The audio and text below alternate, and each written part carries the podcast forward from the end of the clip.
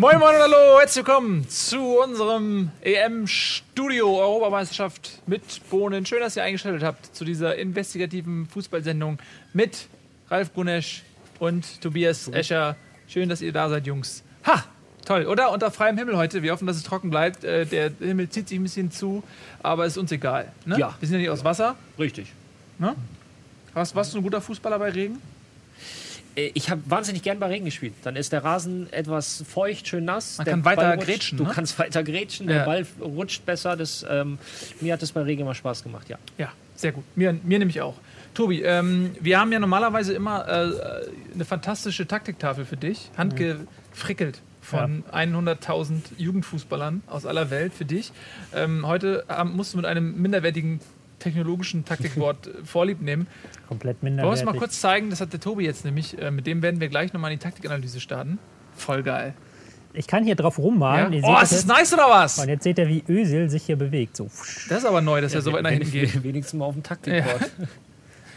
Sehr gut. Ja, genau. Da werden wir gleich. Sehr, sehr, sehr. Also ich habe mich sehr gefreut, als Gunnar mir gesagt hat, Ja, da bin ich ausgerastet wie ein Kind, dass er das besorgt hat. glaube ich, das muss der Kann auch hier Traum ein sein Tor für alle. einfach so von hinten. Manuel Neuer, puff. Puff, ja, unrealistisch. Mega unrealistisch. Ja, damit werden wir natürlich gleich so ein bisschen in die Analyse gehen und nicht nur gleich, sondern auch in den kommenden Wochen, denn wir haben insgesamt elfmal das EM-Studio für euch. Freut uns sehr. Zusätzlich wirst du, Ralf, immer morgens für die nächsten vier Wochen deine kleine Moin-Moin-Ecke bekommen. Äh, Ja, richtig. Also nächste Woche live hier im Studio. Und sollte ich mal nicht in Hamburg sein, werden wir mich immer irgendwie dazuschalten. Dank dieses Internets geht das ja. Wo ich einfach nur ganz kurz drei, vier, fünf, sieben, acht, 15, 20 Minuten erzähle, was am Abend vorher passiert ist, was uns den Tag über oder am Abend erwarten wird und äh, ein bisschen anteasern, weil wir ja auch regelmäßig uns hier zusammenfinden. Nächstes Mal dann auch ähm, mindestens zu viert. Genau, das wollen wir doch hoffen. Ähm, und dann besprechen wir natürlich auch das Deutschlandspiel. Am äh, Sonntag steigt ähm, der DFB ins Turnier ein. Heute geht's los. Heute Abend mit dem Auftaktspiel Frankreich als Gastgeber Ja. gegen Rumänien, zu denen du ja, sag ich mal, personalhistorisch einen gewissen Bezug hast. Richtig, ich bin ähm, in Rumänien geboren, ähm, mit sechs Jahren dann nach Deutschland gekommen, aber irgendwie, ja, mein Vater hatte noch eine engere Verbindung zum rumänischen Fußball und ich erinnere mich, so meine ersten Erinnerungen sind die WM äh, äh, 94 in der USA gewesen, wo ich ähm, auch nachts aufgewacht bin oder aufgestanden bin, um Ja. mir auch die Rumänien-Spiele anzuschauen. Das war eine gute Mannschaft damals. Damals 94 war es echt eine gute Mannschaft mit Haji, den du ja, Ja. eben auch noch angesprochen hast. Ja, äh, davon ist die Mannschaft momentan ganz weit weg allerdings. Also auch der rumänische Fußball in den letzten Jahren äh, eher geprägt von Korruption und Geldwäsche und all den Dingen und Manipulation, all den Dingen, von denen man nichts lesen will. Jetzt gibt es seit letztem Jahr einen ähm, neuen Verbandspräsidenten. Der ist jetzt gerade 31 Jahre alt. Der ist mit 29 Verbandspräsident geworden, der jüngste der Geschichte. Der räumt jetzt einmal groß auf. Und auch die Mannschaft ähm, lebt jetzt eigentlich nicht groß von den Stars, sondern versucht über diese mannschaftliche Geschlossenheit zu kommen. Und ähm, man, man will jetzt so ein bisschen die EM nutzen, um den rumänischen Fußball, um da so, ein, so eine Initialzündung zu geben, um den wieder ein bisschen nach vorne zu bringen, weil, wie du schon sagtest, die Generation vor 20 Jahren, das waren richtig gute Fußballer. Ein ganz großer beim FC Barcelona gewesen. Ähm, in der Bundesliga haben einige gespielt und ähm, ja, da soll es wieder hingehen. Aber andersrum, Frankreich, ja, mit dem Heimvorteil, das ist jetzt auch keine so blinde Truppe. Favoritenrolle ist eindeutig verteilt. Was zeichnet den rumänischen Fußball heute aus? Also damals äh, war sehr technisch, ja, äh, filigraner Fußball. Haji, ähm, wofür steht die Mannschaft heute? man versucht wieder dahin zu kommen. Das Problem war, dass jahrelang oder im Prinzip seit Anfang der 90er Jahre der Jugendfußball komplett vernachlässigt wurde. Es gab dann auch sowas wie eine Philosophie, gab es nicht. Und deswegen ähm, hat man momentan noch keine wirkliche Identität, wo man sagen kann, der rumänische Fußball steht für das. Das ist so äh, jetzt langsam wieder eine Generation, die anwächst. Ähm, ich denke aber, dass es auch eher Richtung technischen Fußball gehen wird. Aber das ist jetzt noch wirklich in den, äh, in den, in den Kinderschuhen. Da, äh, es reicht nicht, um bei dieser EM irgendwie für Furore zu sorgen. Man kann sich gut verkaufen, man kann man kann ähm, das Land und den, den Fußball gut repräsentieren, aber für einen Erfolg in irgendeiner Art und Weise wird es nicht reichen. Vielleicht, ich. um da einzugreifen, ja. ich glaube, ähm, es gibt in Rumänien ganze drei Nachwuchsakademien für die richtig, Spieler. Die jetzt gerade erst in den letzten genau. Monaten äh, gebaut wurden. Ja, ja, und in Deutschland muss jeder Erst- und Zweitligist eine bauen. Dann sieht man schon, da fehlt die Basis einfach. Und ich habe jetzt hier nochmal den Kader angerufen, weil da kennt man ja echt überhaupt keinen Spieler von. Also überhaupt nicht. Selbst du nicht? Selbst ich nicht. Flat, Flat Chireches ist da noch der größte Star. Ich weiß nicht, wie man Einer spielt in Valencia, glaube ich, in, und einer in Neapel. Neapel spielt Chireches. Ja. Ich weiß jetzt nicht, wer in Valencia spielt. Oder ähm, was Villa, Villa ne, ist glaube ich Villarreal. Ja, aber es hat das auf sind jeden so Fall die beiden Stars. Ja, so, auf jeden Fall. Ja, hier sieht man komplett, komplett unbekannte Spieler eigentlich. Und kann ja auch ein Vorteil sein, ne? Ja. Denn äh, Frankreich wird die rumänischen Spieler nicht äh, in- und auswendig kennen. Ich glaube aber, Frankreich wird sich ähm, komplett auf sich selber konzentrieren. Vor allem haben sie natürlich, und das ist auch ein Stück weit eine nervliche Belastung, im eigenen Land ähm, genug mit sich selber zu tun. So, und, äh, aber wenn Frankreich seinen Fußball ansatzweise spielt, dann Ja. ja. Das Was- ist, äh, damit kommen wir nämlich jetzt auch mal zu Frankreich. Wir haben mit Rumänien angefangen, das ist der Gast. Ähm, Frankreich ist einer der großen Favoriten. Ja, also nach den, ähm, um mal ein bisschen weiter auszuholen, nach den erfolgreichen Jahren äh, unter Zinedine Zidane, Thuram, Deschamps, wie sie alle damals hießen, als man Weltmeister und Europameister wurde, kam dann ein großes Tief 2006. Nochmal ins Finale gekommen und sonst auch eigentlich immer in der Vorrunde rausgeflogen. Große Skandale innerhalb der Mannschaft äh, mit einem traurigen Höhepunkt, als äh, der damalige Trainer äh, Domenech eine Erklärung der äh, Spieler vorlesen musste, die im Prinzip ihm selbst gedisst hat. also, und äh, selbst der Staatspräsident Sa- Sarkozy zu seiner Zeit äh, hat dann äh, Henri als Kapitän einbestellt und das Ganze zu einer ähm, Frage der, der nationalen Sicherheit gemacht, sozusagen. Also da war viel, viel äh, Chaos nach den goldenen Jahren. Ähm, wo steht Frankreich jetzt? Ähm, sie stehen wieder besser da natürlich. Ähm, die haben sich gemausert, haben natürlich auch jetzt wieder Geld in die Hand genommen für die Jugendarbeit. Da kommen jetzt neue Spieler hoch, mit ähm, Coman zum Beispiel von Bayern bekannt, aber auch Martial. Ähm, die jungen Dribbler, die sie haben. Und haben natürlich mit Paul Pogba, Pogba jetzt wieder so einen Superstar im Mittelfeld. Also so nicht Marcus Zinedine Zidane, dazu ist er etwas spielschwächer, aber er ist halt, er ist halt ein Tempopaket und auch ein Kraftpaket, der aber auch sehr viel Technik hat. Also der Vereinzug quasi das Beste. Und wird ja auch nachgefragt. Soll ja zig Millionen, vielleicht sogar dreistelliger Millionenbereich kosten, wenn er von Juve weggeht. Ja, Real hat Interesse. Äh, Trainer ist Zinedine Zidane, der kennt ihn bestens. Ähm, und Real ist dafür bekannt, dass sie einmal im Jahr eigentlich einen Königstransfer brauchen. Das ist auch so offensichtlich auch so ein Marketing-Ding, ja. Ja, aber der ist, der ist Pogba, glaube ich, noch, also nicht in dem Maße, wie es wie es Bale oder Cristiano Ronaldo waren. Pogba hat sich in den letzten äh, zwei, ja, zwei Jahren wahnsinnig weiterentwickelt. Also wirklich eine sehr, sehr zentrale Rolle, gerade bei Juve äh, eingenommen, auch nachdem, ähm, ähm, na wie heißt der eiskalte, coole Fußballer? Pirlo. Genau. Pirlo. Nachdem Pirlo sich verabschiedet hat, ist er so ein bisschen in diese, in diese Rolle reingewachsen, Pirlo und, und ähm, Vidal. Und er ist so ein bisschen auch schon das Herzstück im Zentrum. Auf der anderen Seite oder dann vorne, ich meine, Griezmann, geile Saison gespielt, den darfst du halt, musst du auch auf dem Zettel haben. So, und die Franzosen, ihr habt es beide angesprochen, in den letzten Turnieren war das einfach nur Chaos. Es gab ein bisschen Unruhe mit, ähm, mit Benzema, der ja auch da Rassismus gewittert hat bei dieser Nicht-Nominierung etc. Ribéry nicht dabei oder nicht mehr. Aber äh, ich glaube, jetzt, wenn es heute losgeht, macht man sich davon komplett frei. Es war ja sogar so, dass das französische Parlament da mal äh, Benzema gesagt hat, er soll jetzt mal, äh, mal nicht übertreiben, weil es ist eine sportliche Entscheidung gewesen. Sie ist auch nachvollziehbar. Na, es ist eigentlich ja keine sportliche Entscheidung. Es ist eher so, sage ich mal, ähm, eine, ja, wie soll man es sagen, eine juristische, eine politische, eine mannschaftsgeistliche Entscheidung. Ja, aber es Ähm, hat nichts mit kurz- Rassismus zu Na, tun. Also Selbstverständlich, wahrscheinlich hat es nichts mit Rassismus zu tun, würde ich auch niemandem unterstellen wollen, denn das, was da passiert ist, es wäre in Deutschland, äh, hätte das zehnmal gereicht, um die Nationalmannschaftskarriere für immer zu beenden und zwar ohne Debatte. Ja. Äh, da hätte es nicht mal eine ba Debatte gegeben, da sind ganz andere Spieler in der Vergangenheit äh, rausgeflogen. Äh, Stefan Essenberg bei der WM 94 für den Stinkefinger Nationalmannschaftskarriere beendet worden. Äh, ähm, äh, Benzema ist verwickelt gewesen in einen Erpressungsskandal. Er, er hat so ein bisschen seine Wurzeln noch, sag ich mal, in einem etwas zwielichtigen Milieu, wo es auch so ein bisschen Verbrecherbandenmäßig zugange geht. Und ähm, ein Kumpel von ihm hat äh, Ebenfalls sein, Fußballer äh, übrigens. Ebenfalls hat seinen Mannschaftskameraden Valbuena äh, quasi mit einem Sexvideo von, von ihm erpresst. Ja. Und Benzema hat da so ein bisschen offensichtlich, war jetzt ja nicht dabei, aber so eine, so eine Art Vermittlerrolle eingenommen. Ja? Mhm. Und ja, dafür ist er eben nicht nur kritisiert worden, es ist auch, ja. hat ein juristisches Nachspiel und er ist eben aus der Mannschaft dann äh, geflogen. Aber ich glaube, es ist unstrittig in Frankreich, dass es okay war. Man hatte halt so eine kleine kurze Diskussion, weil Benzema ja auch einen ganz großen sportlichen Wert hat als ja. Stürmer und als ähm, Champions League-Sieger da vorne drin. Giroud kann halt dieses ähm, Spielerische nicht ganz so bieten, wie es äh, Benzema vorne kann. Deswegen hat er dann nochmal so einen kleinen Nachhall gegeben, muss man sich so vorstellen, wie wenn jetzt zum Beispiel Thomas Müller sowas machen würde. Aber es ist natürlich trotzdem klar, dass er nicht mitkommt. Ja. So. Ja, und äh, nochmal, die Franzosen insgesamt gerade in der Offensive machen sich, also sie machen sich jetzt frei von diesen Skandalen. Ab heute geht es wirklich nur noch um, also fußballerisch innerhalb der Truppe um Sport, um das Spiel heute. Und wenn wir jetzt mal ganz konkret aufs Spiel nochmal eingehen, Rumänien, das darf man nicht vergessen, in der Qualifikation in zehn Spielen mit elf zu zwei Toren.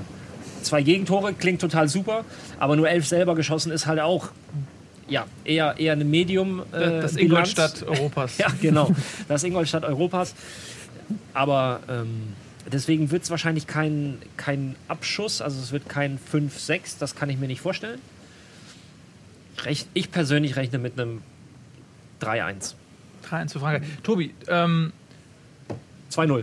Ja, Nach deinem Tipp, der jetzt kommt, 2-0. Kannst du uns ein bisschen mehr, ähm, denn also die französische Mannschaft ist ja sehr prominent besetzt, mhm. also einige große Namen. Mhm. Ähm, kannst du uns so ein bisschen verraten, wie glaubst du, werden die Franzosen heute spielen, mhm. personell, aber auch taktisch? Ja. Ähm, was die große Stärke der Franzosen ist, ist dieses Zentrum. Sie haben ja mit Pogba im Zentrum und ähm, dann mit Griezmann auf den Außen, der aber auch eigentlich ja ein äh, gelernter ähm, hängender Stürmer ist, mhm. der da auch sehr oft ins Zentrum zieht haben sie da sehr viel geballte Power, gerade auf dieser halbrechten Seite, wo die beiden spielen.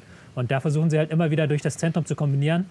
Schwächen sind eher so auf den Flügeln, weil sie die nicht besetzen und weil sie auch auf den Außenverteidigerpositionen jetzt mit, da haben sie noch Efra und Sanya, die sind 35 bzw. 33 Jahre, haben natürlich nicht mehr diese Dynamik im Spiel nach vorne. Mhm. Machen die Seite zu, ja. aber sind halt nicht die, die 90 Minuten genau. da die, die Linie hoch und runter. Man hat auch nicht so die Option, äh, wie es nee. in Deutschland ist, einfach mal äh, vier Innenverteidiger in die Viererkette zu stellen, ja. weil ähm, es mangelt auch so ein bisschen an Innenverteidigern. Ne? Ja, ähm, der Kader ist halt äh, durch Verletzung auch so ein bisschen in der Verteidigung dezimiert, deswegen müssen sie jetzt darauf zurückgreifen.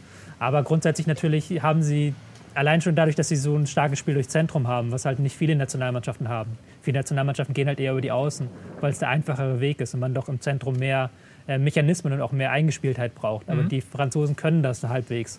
Und das wird halt auch sehr interessant werden, gerade jetzt gegen die Außenseiter, weil ich da schon ihnen zutraue, dass sie zwei, drei Bütchen machen könnten. Mhm. Ja, zur Not schießt Payet einen Freistoß in Winkel, ja. weil davon hat er in der abgelaufenen Saison auch einige verwandelt. Also mehrere Waffen im Prinzip und Rumänien bringt eine kompakte Defensive, aber über 90 Minuten, ich bleibe dabei, Sieger Frankreich. Ja. Es Punkt. ist halt, Frankreich braucht ein schnelles Tor. Also es kann, glaube ich, enervierend ja. werden, wenn es 0-0 zur Halbzeit steht und dann ähm, Rumänien ja doch irgendwie, die haben auch sehr starke Standards zum Beispiel. Ja. Und wenn die dann noch einen reinwuchten vorne, das kann dann sehr nervtötend werden. Ich kann mhm. mir aber vorstellen, wenn es früh 1-0 steht, irgendwann muss Rumänien dann ein bisschen aufmachen und Frankreich ist ja auch enorm konterstark. Da muss ich nur wieder den Namen Griezmann Pogba nennen. Ja. Und dann weiß man schon Bescheid so. Und wir haben noch eine deutsche Nationalmannschaft. Ja, ja, kommen wir gleich. Kommen wir gleich. Gunnar möchte äh, direkt zu, zur deutschen Nationalmannschaft. Ja, äh, wir müssen aber das Auftaktspiel, lieber Gunnar, natürlich auch beleuchten. Das ist das erste Spiel, das ist der Gastgeber und auch einer der Mitfavoriten. Und das ist das, was nämlich ähm, äh, quasi heute kommt im Anschluss. Und da wollen natürlich die Zuschauer sich auch bestens äh, informieren bei Richtig. uns hier, wenn wir schon mal so krasse Taktikexperten haben. Wir kommen natürlich gleich zu Deutschland. Wir haben übrigens auch als kleines Leckerbissen ein Interview mit Ex-Nationalspieler und äh, zwei Wochen deutschem Meister äh, Patrick Ovomoyela im Vorfeld aufgezeichnet, genau zum Thema deutsche Nationalmannschaft. Könnt ihr euch darauf freuen, äh, das werden wir euch gleich nochmal servieren. Ähm, ich schließe mich auch nochmal eben ganz kurz der Tipprunde an und ich sage auch, das wird ein klares Ding für Frankreich. Ich sage, es wird naja, 2 zu 1. Nee, nee, nee, nee. nee also ich, ich, zwei, ich sag 2 oder 3-0. Ich, ich sag 2-0.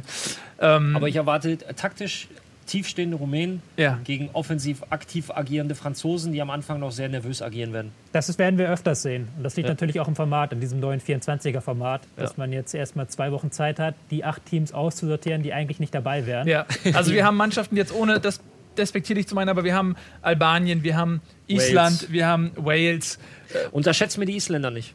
Dann nee, Island, Lisa nicht. Nee, ich meine, die haben gut. Äh, Wales ist mehr als Bale vielleicht, aber Island hat auch immer starke Jugendmannschaften gehabt in den letzten Jahren. Also da ist einiges hochgekommen. Aber ich meine, Holland ist nicht dabei. Mhm. Es ist schon krass. Holland ja. ist nicht dabei und, und so. Aber ähm, eine, eine Frage noch abschließend mhm. jetzt zum, zum Frankreich-Spiel heute. Ähm, vielfach auch äh, in Frankreich wird äh, die Mannschaft so ein bisschen verglichen mit Deutschland 2010. Mhm. Wenn jetzt, ähm, wenn du mal so die Jahre nimmst, ja, so chronologisch, wo, wo ist Frankreich im Vergleich mit Deutschland? 2010, 2011, mhm. 2012? In welchem Jahr befinden wir uns? Ja, 2010 war Deutschland ja noch eine fast reine Kontermannschaft. Also ja. da hat man ja perfekt ähm, um, das Umschaltspiel perfektioniert gehabt. Frankreich ist ein bisschen weiter, aber ist, glaube ich, noch nicht, ist, ist vielleicht so Deutschland 2014 noch nicht. Da fehlt auch die Erfahrung gerade ähm, noch ein bisschen. Und dazu ist auch dieser Altersunterschied im Kader. Du hast halt sehr viele sehr alte Spieler und sehr viele sehr junge Spieler, aber dir fehlt so ein bisschen der Mittelbau. Mhm. Deswegen würde ich so sagen 2012, 2013. Also Gut. Da kann man sich noch einiges erwarten. Aber für mich sind die Franzosen trotzdem ganz vorne mit dabei bei den Favoriten. Ja.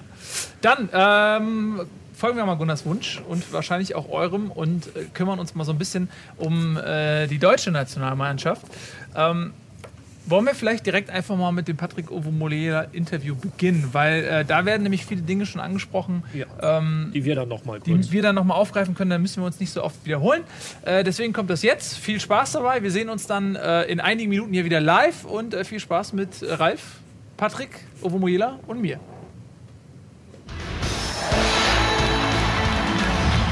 Moin Moin und hallo zu einem kleinen Special heute mit einem wunderbaren Stargast Patrick Ovomoyela, Ex-Nationalspieler, deutscher Meister, Lüneburger SK war seine größte Station, außerdem Absolut. Werder Bremen, äh, Borussia Dortmund. Äh, schön, dass du da bist. Ja. Äh, und natürlich Ralf Gunesch, dich muss man nicht vorstellen. Danke. Ja. ja. Kein deutscher Meister. Ja, aber immerhin Zweitligameister. Das stimmt ist ja auch mehr, als die meisten von sich. das stimmt. Ja, wir quatschen natürlich ein bisschen äh, über die über die Euro ähm, im Allgemeinen, Deutschland im Speziellen. Fangen wir mal an äh, mit dem Kader. Jetzt mhm. äh, hat sich noch ein bisschen was getan. Rüdiger ja. hat sich verletzt. Äh, Tar wurde nachnominiert. Wenn du dir jetzt so die Mannschaft anguckst, äh, was sind die größten Überraschungen und vor allen Dingen, wen hättest du vielleicht noch mitgenommen, der zu Hause geblieben ist? Ja, die, die, zweite Frage weiß ich gar nicht so. Also im, im Großen und Ganzen ist es ähm, eine, eine, durchaus gute Mannschaft. Klar, bitter mit Rüdiger gleich äh, erste Training im, im endgültigen Camp und dann äh, erwischt sich gleich so. Tar ist, glaube ich, eine, eine, vernünftige Lösung, hat eine gute Saison gespielt, ist ein robuster Junge, als Backup sicherlich ähm, mehr als nur tragbar. Ähm, bitte auch Reus, äh, mal wieder ein Turnier, was ja. er verpasst. Gündogan, ähm, Gündogan genau. Ähm, das sind natürlich Leute, die ich gerne dabei gehabt hätte, nicht nur, weil ich mit denen auch befreundet bin, sondern einfach, weil sie unheimlich viel mitgebracht hätten für diese Mannschaft. Mm, aber ich glaube, dass, ähm, dass wir trotzdem viel erwarten können von der Truppe. Ein bisschen Überraschung sind natürlich die Jungen, äh, Kimmich, ähm, ja. auch Weigel, wobei Weigel eine, eine, extrem stabile Saison einfach gespielt hat, also sich da durchaus seinen Rang erkämpft hat. Ähm, ja, auch Julian Brandt hätte ich gerne gesehen. Mhm. Also in bestechender Form, gerade in den letzten Monaten. Wäre sicherlich auch interessant gewesen, wie er sich in so einem großen Turnier zeigen kann. Aber es ist kein Wunschkonzert, sondern geht ja um was. Und äh, ich glaube, ich glaube, dass die Truppe trotzdem so, wie sie ist, äh, ganz gute Chancen hat. Ja. Gut, dass du Brand erwähnt, weil, äh, erwähnst, weil das ist genau das, worüber wir die letzten Wochen diskutiert haben, so dieses Trio Sané, Brand und ähm, André Hahn. Mhm. Und ich habe mich ein Stück weit für André Hahn ausgesprochen, einfach weil er schon etwas reifer ist als, als Brandt, der natürlich äh, trotzdem eine, eine richtig gute Rückrunde gespielt hat. Zum Schluss sieben Spiele in Folge getroffen oder, oder sechs. Ähm, und Sané, der bei Schalke dann in der Rückrunde ja nicht ganz an das angeknüpft hat, was er, was er in der Hinrunde noch geleistet hat. Hahn, Fragezeichen? Absolut guter Spieler. Ähm, sicherlich auch schwierige Zeit, gutes, gutes Comeback danach, ähm, sehr gut wieder reingekommen ich, ich finde es einfach nur so erfrischend, wenn, wenn so Leute völlig unbedarft und, und völlig unbeschwert in, in, in sowas reingehen können. Und Thema wer, Kimmich. Wer kann das besser als äh, ein Junger, den keiner auf dem. Zettel hat? Damals bei der WM 2006, Odonko wurde einfach mal mitgenommen, mhm. hat, hat sich um nichts einen Kopf gemacht, macht er sonst auch nicht so häufig. Insofern äh, hat das ganz gut funktioniert. Ähm, und das wäre halt mit Brandt auch. Der hat nichts zu verlieren in seinen jungen Jahren. Der hätte da sicherlich einfach frisches Blut, äh, Blut gebracht. Und ich glaube auch Sané. Und ich glaube, deswegen ist er auch dabei. Ähm, der Junge soll einfach mal losgelassen werden. Der hat keinen Druck, der muss da nichts beweisen, dafür ist er noch ein bisschen zu jung, sondern der, der soll so gut wie möglich mitspielen und das kann eine Riesenwaffe sein, weil er, was er drauf hat, hat er ein, ein ums andere Mal gezeigt. Mhm. Du hast ja Außenverteidiger gespielt, da hast du auch deine, deine Länderspiele gemacht. Äh, Brandt und Sané, äh, das sind ja auch beides ähm, äh, Spieler, die. Warum lachst du? weil, weil ich mich gerade hineinversetze. Ich war auch ab und zu Außenverteidiger und habe gegen solche Leute gespielt. Ach so. Ja, genau, darauf zählt nämlich meine ja, Frage ab. So, weil äh, wir haben das auch diskutiert äh, in, in unserer Sendung und ähm, ich habe mich für Sané ausgesprochen, weil, weil der in, in meinen Augen was mitbringt, was eigentlich kein deutscher Spieler hat, weil er saustark im 1 gegen 1 ist. Nicht nur diese Geschwindigkeit, mhm. sondern eben auch, die, ja, dass er sich eben auf engstem Raum auch gegen ein, zwei Leute durchsetzen kann. Und ähm, deswegen mal die Frage an dich, als jemand, der dann exakt derjenige ist, der gegen einen Brand, gegen Sané äh, gestanden und gespielt hätte. Äh, wo siehst du da die Unterschiede zwischen den beiden Spielern und ähm, ja, was ist das Herausragende, was die mitbringen? Also erstmal können die alle auf kleinstem Raum irgendeinen ausspielen. Also auch Bellarabi hätte man nun dahinstellen können. Der wäre auch mit Tempo und Dribblings äh, in der Lage gewesen, äh, Leute auszuspielen. Ich glaube, da nehmen die sich nicht sehr, sehr viel. Brand kommt eher über die Technik. Sané kommt eher über seine Geschwindigkeit und bringt Technik mit. Ähm, das ist beides nicht, nicht einfach zu verteidigen. Das ist beides etwas, was, was viel bringen kann. Und Jogi Löw hat sich wahrscheinlich auf auf Konter, jemand, den man reinwerfen kann, wenn man nochmal irgendwie Gegenstöße fahren will, mhm. der einfach mit der Geschwindigkeit außen, innen, sonst wo vorbeigeht. Bisschen Technik hat er auch, also ein bisschen mehr sogar mhm. und einen guten Abschluss. Ähm, nochmal, man hätte jetzt auch Brand mitnehmen können. Brand, Brand ist einer, der möchte den Ball im Fuß haben, der will was kreieren, der will dann was machen. Äh, kann sicherlich auch ein paar Meter laufen, ohne Frage. Aber wie gesagt, ist so ein bisschen ein anderer Spielertyp. Vielleicht noch ein bisschen stärker so wenn so Kombinationen auf engstem Raum sind, Doppelpässe in Strafraumnähe und so, das, das ist Brand dann. Das ist eher Brand, das ist ja. so das Spielerische, das ganz, ganz Kreative. Sané ist ein, der, der hat die Scheuklappen auf und will Richtung Tor. Also ja, das ja. ist so, ne, der hat einen unheimlichen äh, Drang zum Tor, während Brand eher so der, der Verspielte ist, der sucht nochmal einen, einen coolen Pass. Was ja aber eigentlich äh, zu Deutschland passt, wenn man nicht auch. vorne liegt, ja. Also wenn Absolut. man das Spiel machen muss, der Gegner sich hinten Absolut. reinstellt. Aber du hast halt nur eine begrenzte Anzahl ja. ähm, im Kader und du hast natürlich auch Spieler schon, die, die das ein oder andere mitbringen. Und ich glaube, ähm, Sané ist so der, der junge Podolski vielleicht, der auch immer nur gerannt ist und einen schnellen Abschluss hatte, mhm. in einer noch schnelleren Variante mit noch ein bisschen mehr Technik. Mhm. Kommen wir aber mal ganz konkret zum ersten Spiel. Ähm, direkt gefragt, was erwartest du vom Auftakt? So ein Auftakt, du hast ja selber ein Turnier mitgespielt, der Confed Cup 2005 genau. war es, glaube ich. Ähm, es heißt ja immer so, der Auftakt ist besonders wichtig und schwierig. Jetzt spielt man am Sonntagabend. Deine direkte Prognose. Ähm, ja, Auftakt ist immer schwer. Also damals war was anderes. Du spielst zu Hause Confed Cup auch in Deutschland wie die WM das Jahr später. Ähm, da wirst du getragen von den, von den Emotionen, die du drumherum hast. Das ist bei einer EM sicherlich auch so, aber wenn das nicht dein Land ist oder dein, das Stadion nur mit deinen Fans oder überwiegend gefüllt ist, dann fällt das schon mal raus. Das heißt, da ist viel Zweifel, da ist viel Unwissen, da weiß man noch nicht so ganz, wo steht man selbst, wo steht der Gegner. Ganz kurz, also ja. siehst du einen deutlichen Vorteil für Frankreich gegen Rumänien? Natürlich auch aufgrund der spielerischen Fähigkeiten. Ja, ich wollte gerade sagen, dafür, die hätten auch in Rumänien spielen okay, können, dann wäre ich trotzdem auf Frankreichs äh, Seite. Nein, aber also, das ist für beide Mannschaften schwer, weil man nicht weiß, was man von Gegner, Gegner erwarten will, äh, muss. Die, die Ukrainer werden hoch motiviert sein, gegen den amtierenden Weltmeister zu spielen. Die werden alles geben, um gerade in diesem ersten äh, Spiel, Gruppenspiel für sie äh, alles zu zeigen. Und für die Deutschen ist es immer noch so ein bisschen was wie eine Standortbestimmung. Es gab ein schlechtes äh, Testspiel, es gab ein besseres Testspiel und jetzt geht's halt los. Und du weißt nicht so ganz, wie stark ist eigentlich die Ukraine im Vergleich zu.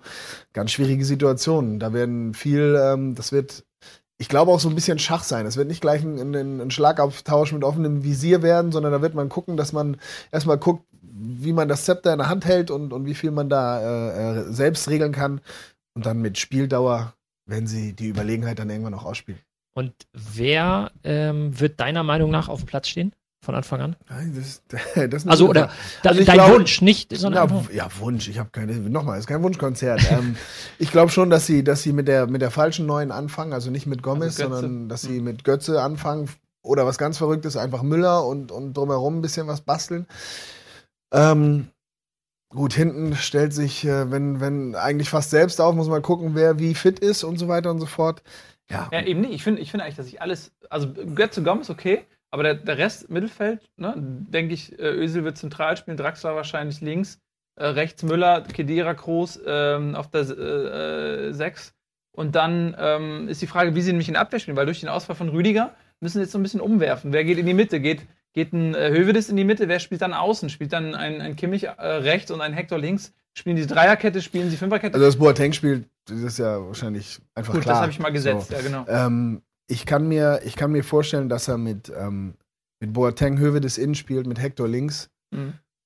und rechts dann äh, vielleicht die einzige Vakanz ist, wo man nicht so ganz sagen kann, wie, wie bastelt er das jetzt zurecht, so ungefähr. Wie immer. Also wie auch bei der WM. Ja, eigentlich. Seit Philipp da weggegangen ist, ähm, war da immer irgendwo eine gewisse Unbeständigkeit Ja. auf dieser Position. Vielleicht packt er wieder Mustavi nach rechts, bis dann, bis dann die, Nation revoltiert.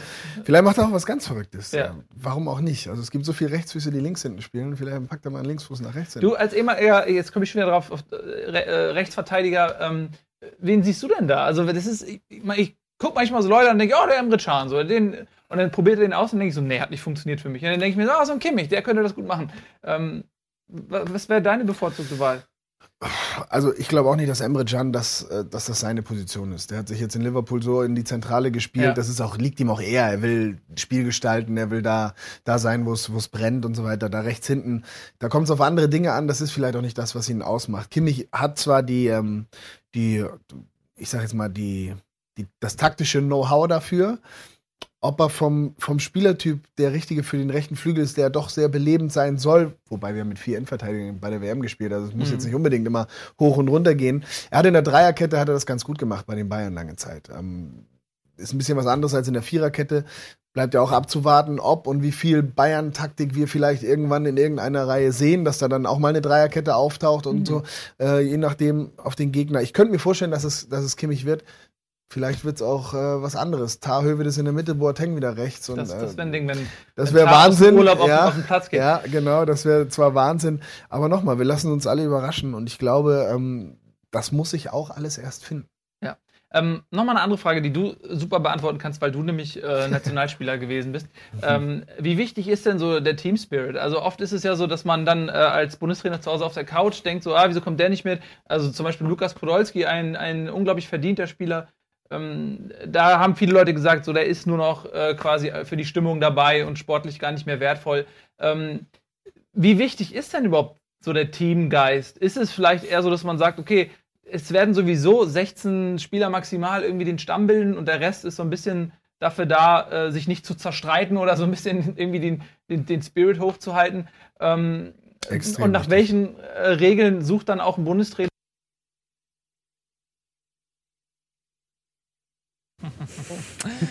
Da sind wir wieder. Nun, Ja. ähm, es gab zu viele taktische Informationen, deswegen Taktik hat Overload. Angela Merkel auf Bitte Jogi Löws dieses Interview abgebrochen, weil für den sonntäglichen Gegner äh, Ukraine zu viele Insider-Informationen preisgegeben worden sind. Das tut uns leid. Wir laden es direkt hoch, jetzt direkt, dann äh, kann sich dann der ukrainische Was die Leute Trainer auch sich nicht, das angucken. nicht gesehen haben, ist, wie ein äh, Team vom amerikanischen SWAT hier versucht hat, Ralf und mich mitzunehmen. Aber wir Ja. konnten sie mit unseren Händen, puren Händen, Ja, mit Handkantenschlägen, die durch Kevlarhelme äh, schneiden, konnten wir den Angriff abwehren der Spezialkräfte. Wir hoffen, dass jetzt hier nicht noch per Hubschrauber Nachschub kommt, denn so langsam haben wir auch echt Prellungen an den Handkanten. Ähm, wir machen jetzt ein bisschen Lass mich ganz kurz überlegen. War dann noch, was, was haben wir noch gefragt? War eigentlich schon fast drei Viertel war rum, ne? Ja, es kam, es kam noch ganz, ganz wichtige Fragen. Genau, das Thema zum Mannschaftsgeist. Mannschaftsgeist. Ähm, ich finde, das ist eine super interessante Nummer, weil nach welchen Kriterien stellt ein Bundestrainer die Mannschaft zusammen? Weil Erfolg hatte, hatte Deutschland ähm, mit diesem, mit diesem Team Spirit, mit diesem Wir-Gefühl. Das wird ja auch, ist ja auch so das Marketing-Gag jetzt die Mannschaft und so, ne? Und es wird immer wieder äh, ein, ein Zitat, was so nie gegeben wurde, was aber auch im offiziellen WM-Film dann verwendet worden ist als äh, Eingangszitat. Dieses äh, hier, äh, Argentinien hat Messi und Brasilien hat Neymar und Deutschland hat eine Mannschaft. So, ähm, also es ist offensichtlich schon so ein zentra zentrales Nominierungskriterium auch, wie die, wie die Menschen miteinander harmonieren so. Und wenn du dann vor einer Frage stell, äh, stehst, nämlich Spieler A oder Spieler B mit, die sich vielleicht nur in Nuancen von der Qualität her unterscheiden, oder wo du sagst, okay, die, die stehen äh, erst auf Kaderplatz 18, die werden wahrscheinlich eh nicht spielen, es sei denn, Spiel um Platz 3 oder so. Ähm, sagt man sich dann lieber, okay, ich verzichte ein bisschen auf Qualität oder so und nehme lieber jemanden mit, der gut funktioniert. Deswegen, ich fand, das ist ein sehr interessanter Ja, Gedanke. auf Qualität verzichten. Ich meine, Podolski kann ja nun auch schon ein bisschen. Nee, so meinst du kicken. das Aber ich, ja weiß, was, ich weiß, worauf du hinaus möchtest. Ja. Und ja, ich glaube, er hat ja auch das, äh, das ähm, Beispiel gebracht mit äh, Borussia Dortmund 2011, 2012, wo sie zweimal hintereinander Meister waren, wo Genau. er ja sagte, sie waren nicht besser als der FC Bayern. Aber sie waren die bessere Mannschaft. Sie, sie lebten von einem ganz anderen Spirit. Und ähm, das war auch die Stärke der deutschen Mannschaft 2014. Und ich glaube, so ist jetzt auch nominiert worden. Ohne jetzt die, die jetzt die es nicht geschafft haben oder die jetzt gestrichen wurden, den möchte ich da nichts unterstellen. Aber das sind, das sind die Punkte, die Jogi Löw sicherlich bedacht hat bei seiner Nominierung. Und dieses Mannschaftsgefühl, das auf dem Niveau, wo man sich da mittlerweile bewegt, geht es wirklich um, um minimale Nuancen. Und da kann sowas auch ausschlaggebend sein. Deswegen ist das ein, ist der Punkt enorm wichtig. Plus, ich denke ja auch immer, was ist dann in so Grenzsituationen, ja? Wenn äh, du Elfmeterschießen hast im Finale oder Verlängerung, irgend sowas und ähm, du hast keine erfahrenen Leute mehr im Team, denn du äh, hast Mertesacker verloren, du hast einen Klose verloren, ähm, Schweinsteiger ist nicht fit. Weiß man nicht, ob der in so einer Situation auf dem Platz stehen würde.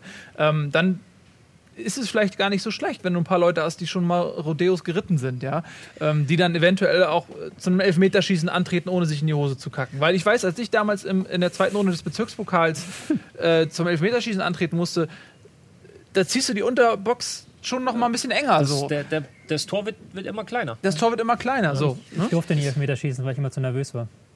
Ja, aber das, das sind so Dinge. Jetzt gibt's, es gibt so verschiedene Arten, wie man damit umgeht. Und es gibt Mannschaften und dann gibt es Spieler, die sind quasi mehr mit sich selber beschäftigt. Und scheiße, ich muss gleich Elfmeter schießen, ich muss Elfmeter schießen. Schieße ich links oder schieße ich rechts? So, und in einer Mannschaft, die diesen Geist einfach verinnerlicht hat, hast du zwei, drei, vier Leute, die hingehen und sagen, so, gib mir den Ball, ich schieße ihn rein und dann schießt du ihn und schießt ihn links oben rein, die dir einfach dieses gute Gefühl geben. Wenn du aber nicht dieses, dieses Gemeinschaftsgefühl hast, sondern so jeder sein Ding macht, dann, dann sitzen wir nebeneinander, ja, und 85.000 pfeifen und du, ich will nicht schießen, ich will nicht schießen. Und ich denke so, oh Gottes Willen, das Tor ist so klein. So, aber kommt einer und sagt, Jungs, so, jetzt packen wir uns mal gegenseitig An die ja, so, und schießen das Ding rein. Bisschen überspitzt formuliert, aber ich glaube, ihr wisst, worauf ich hinaus möchte. Und das sind halt alles Punkte, die, die bei sowas einfach mit berücksichtigt werden, weil sie enorm wichtig sind. Mir wird auch Podolski ein bisschen zu sehr gedisst, muss ich sagen. Weil das Ja. geht, jetzt zieht ja immer auf Podolski ab, aber es hat ja halt niemand in Deutschland mitbekommen, dass er eine gute Saison gespielt hat. Es hat wahrscheinlich niemand, der das sagt, hat jemals ein Spiel von ihm in der Türkei gesehen. Ja. Wahrscheinlich. Und der Und hat ich- wirklich, der hat ja durchgespielt die Saison, er hat gute Spiele gemacht teilweise, er hat sich, war flexibel einsetzbar, links, rechts, vorne drin. Und er hat auch in der Vergangenheit gezeigt. Also da finde ich es auch okay, dass er auch dabei ist. Und die- ich finde auch diese Wahrnehmung dann auch mal im Vergleich mit Gomez, ja. Im Prinzip haben beide, haben in der Türkei gespielt. Gomez ähm, wird in, über den grünen Klee gelobt. Er ist Torschützenkönig geworden. Ähm, Podolski hat dafür den Pokal gewonnen und hat den entscheidenden Treffer mit dem Kopf erzielt, was auch eine Seltenheit ist. Wenn er das 2006 schon gekonnt hätte, wären wir Weltmeister geworden. ähm, und, aber ich finde ich find das immer so spannend zu sehen, dass, also wie, wie, wie unterschiedlich denn die Wahrnehmung ist. Die haben eigentlich re- relativ ähnlich die letzte Saison so ein Standing gehabt und der eine ist jetzt auf einmal der lächer die lächerliche Witzfigur und der andere ist irgendwie die Sturmhoffnung. Ähm, und ich finde es auch ein bisschen ungerecht, also weil Lukas Podolski, er ist vielleicht nicht mehr irgendwie der große Hoffnungsträger, aber er hat auch eine Menge geleistet und äh, er ist jetzt auch kein Vollblinder. Ja, ich denke, du musst halt immer nach dem Leistungsprinzip gehen. Du musst es ja nicht uns erklären, das ist ja, wird zwar immer so getan, aber dem muss es ja, muss es ja gegenüber den Spielern erklären. Ja. Und ich glaube, da fällt so ein Podolski nicht ganz so schwer, halt, eben weil er in der Vergangenheit was geleistet hat und weil er auch okay gespielt hat diese Saison. Und ich glaube auch, dass, dass äh, Löw nicht das Gefühl hat, Podolski was schuldig zu sein. Irgendwelche, es gab ja mal dieses Wort Erbhöfe, ne? Es gibt keine Erbhöfe mehr in, in der Nationalmannschaft. Ähm, ich glaube nicht, dass es irgendwie eine Clique gibt, äh, wo, wo sich Löw nicht rantraut, jemanden zu sagen, du bleibst zu Hause. Also bei einem Schweinsteiger, ne, der ist Kapitän, müssen wir uns nur an 2014 erinnern. Ich glaube, äh, da hat er auch ganz viel ähm, auf, auf den Platz gelassen, was er nie wieder zurückbekommen wird, Schweinsteiger. Einfach Der entscheidende Mann im Finale, Ja. meiner Meinung nach. ja, absolut. Aber ähm, ich glaube, dass, dass wenn, wenn Löw äh, sportlich nicht überzeugt wäre von Podolski oder auch von seinem Mehrwert nicht überzeugt wäre, hätte er ihn auch nicht mitgenommen. Ja. So. Ganz kurz nochmal, erinnert euch einfach nur mal an die Szene Olli Kahn, Jens Lehmann 2006 vorm Elfmeterschießen gegen Argentinien. Als äh, Kahn zu Lö äh, Lehmann geht und Ich glaube es, also Kahn vom Ehrgeiz zerfressen und war mit der Situation natürlich absolut unzufrieden, so kurz vor der WM, ja, nee, Lehmann spielt. Aber er hat trotzdem, und wenn es nur ein Zeichen für die Öffentlichkeit war oder für, für seine Mitspieler, und innerlich hat er gedacht, du dummes Arschloch, aber er hat ihm auf die Schulter geklopft und alles Gute gewünscht. Und sowas merken Spieler. Und das ist das, was ich meine. Das ist so dieser Team Spirit. So seine persönlichen Dinge hinten anstellen, der wird innerlich wird er geflucht haben, das ganze Turnier über. Aber in dem Moment war es einfach wichtig, seinem Kollegen, der jetzt gleich im Tor steht, ähm, da ein gutes Gefühl mitzugeben. So, Die werden trotzdem nie ein Bier zusammen trinken gehen, denke ich. ja, vermutlich nicht. Aber ich meine, gut, vielleicht. Ich meine, es war ja auch nicht die Schuld von, von Lehmann. Das ist ja auch immer so, beide wollen spielen. Was soll's. Und, ne? Eben. Gut. Ähm, ich glaube, wir müssen mal ein bisschen Werbung machen. Ja. Ich bin mir nicht hundertprozentig sicher, aber äh, ich werde das jetzt einfach mal selbstständig bestimmen. Dadurch, dass uns äh, die Matze gerade so ein bisschen abgeraucht ist, äh, hat sich hier einiges im Timing verschoben. Ähm, wir werden die, das Interview mit Patrick, Patrick Ovomoyela direkt auf YouTube laden. Also ähm, schaut euch bitte dann die restlichen Minuten an oder noch, einfach auch nochmal alles. Ist Die gut. Kurzversion, weil Ja. Äh, wir am Sonntag nämlich noch ein ausführliches Interview haben mit Ralf und äh, Patrick. Äh, da wird es ganz intim, da musste ich aus dem Raum gehen, damit, damit diese, dieses intime Miteinander, diese knisternde Stimmung äh, zwischen den beiden Ex-Profi-Spielern auch rauskommt. Äh, die ziehen sich dann auch aus und vergleichen Bizeps und, und machen so körperlich, werden sehr körperlich miteinander. Also das äh, könnt ihr am Sonntag schauen. Jetzt gibt es ein bisschen Werbung, da sind wir gleich zurück. Und dann haben wir ein Exklusivinterview mit, sucht euch einen aus, ist eh eine Lüge. mit äh, dem EM-Orakel der Rocket Beans plus ein Tippspiel. Ja, das ist tatsächlich jetzt aber keine Lüge. Deswegen bis Das gleich. gibt's wirklich.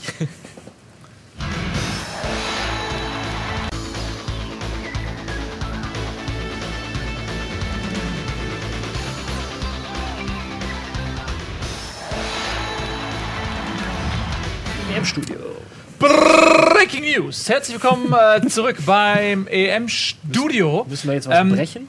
Du musst nichts brechen, so, okay. außer das Herz der vielen weiblichen Zuschauer, Die sich für und- Spanien interessieren. na, die sich für dich als Person Für mich? interessieren. Ähm, oder eben auch für Spanien, denn jetzt kommen wir tatsächlich zu den Breaking News. Also es sind unterschiedliche Meldungen. Unterschiedliche Aber Breaking mach, News. Mach, bring erstmal die Breaking News und dann bring Ja.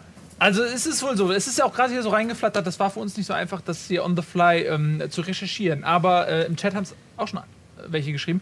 Äh, De Gea, der ähm, zweite Torwart in der Hierarchie nach Casillas, Spaniens, ähm, ist nach Hause geschickt worden. Und der Grund soll wohl ein vier Jahre zurückliegender Skandal sein. Ja. Es sind unterschiedliche Berichte, ob er nach Hause geschickt wurde. Also dieser Skandal, Ja. der ist, der schwebt so durch die sozialen Netzwerke, aber es gibt ähm, einige sagen, er ist nicht nach Hause geschickt worden, andere sagen, er ist nach Hause geschickt worden. Das- Mirror zum Beispiel schreibt, er ist nicht nach Hause geschickt worden. Es gibt gleich eine Pressekonferenz. Gut, dann lass uns einfach beides behaupten und am Ende sch- schneiden wir das raus, was nicht stimmt. Also De Gea ist nach Hause geschickt worden, meine Damen und Herren. Schnitt. De Gea ist nicht nach Hause geschickt worden. Die Kollegen erzählen leider Schwachsinn. Wir sind die einzig äh, souveräne, investigative Fußballsendung. Bei uns gibt es nur die Wahrheit und nicht so. Das war's, beides gesagt. Äh, irgendwas wird stimmen. Ja. Und damit zurück zum Wesentlichen, nämlich dem skandalfreien Turnier. Was deshalb skandalfrei ist, weil es noch nicht begonnen hat. Heute Abend um 9 ist ja das Auftaktspiel. So, Jungs, ähm, wir haben noch ein, äh, ein Orakel, was ähm, quasi das Spiel tippen wird. Ja? Deutschland gegen die Ukraine. Äh, ihr wisst ja, 2006 ist das in Mode gekommen, das Orakeln, als äh, Paul, der Oktopus, jede Begegnung richtig getippt hat. Oder war es 2008? Ich weiß es gar nicht mehr, wann dieser elendige Oktopus... Gefühlt ist es mein ganzes Leben schon. Irgendwelche Ja. Oktopie oder Ja. ähm, irgendwas anderes. die Irgendwelche Amöben oder In so. irgendwelchen Zoos werden Tiere missbraucht für sowas. Ja, und die werden auch geschlachtet. Wenn sie nicht als Orakel taugen, werden die, werden die einfach geschlachtet mit einem Bolzenschneider, Elefanten gemeuchelt. Eine Zeitung hat jetzt auch den Witz gemacht, die haben einfach zehn Tiere genommen und gucken jetzt im Verlauf des Turniers, welches Tier am besten So ein funktioniert. Ausscheidungsverfahren. ja, ich weiß nicht, welches war, tut mir leid, dass ich die Der Quelle bekommt nicht dann auch so, so eine Orakelkrone. Da wird eine ganze Religion. Das ist wie Buddhismus. Das ist dann immer, es gibt immer ein Orakel so. Wer, Paul hat es offensichtlich hat funktioniert. Und man muss jetzt den offiziellen Nachfolger für Paul finden. Wer, was ist es? Vielleicht ist es ein Frettchen. man weiß es nicht. Ähm, wir gucken uns jetzt mal an, was unser Orakel ist. Der hat nämlich getippt, äh, das Spiel Deutschland gegen Ukraine. Und äh, bislang, und das ist wissenschaftlich erwiesen, hat unser Orakel sich noch nie geirrt. Also könnt ihr davon ausgehen, dass er auch diesmal recht haben wird. Hier ist unser Orakel. Ja.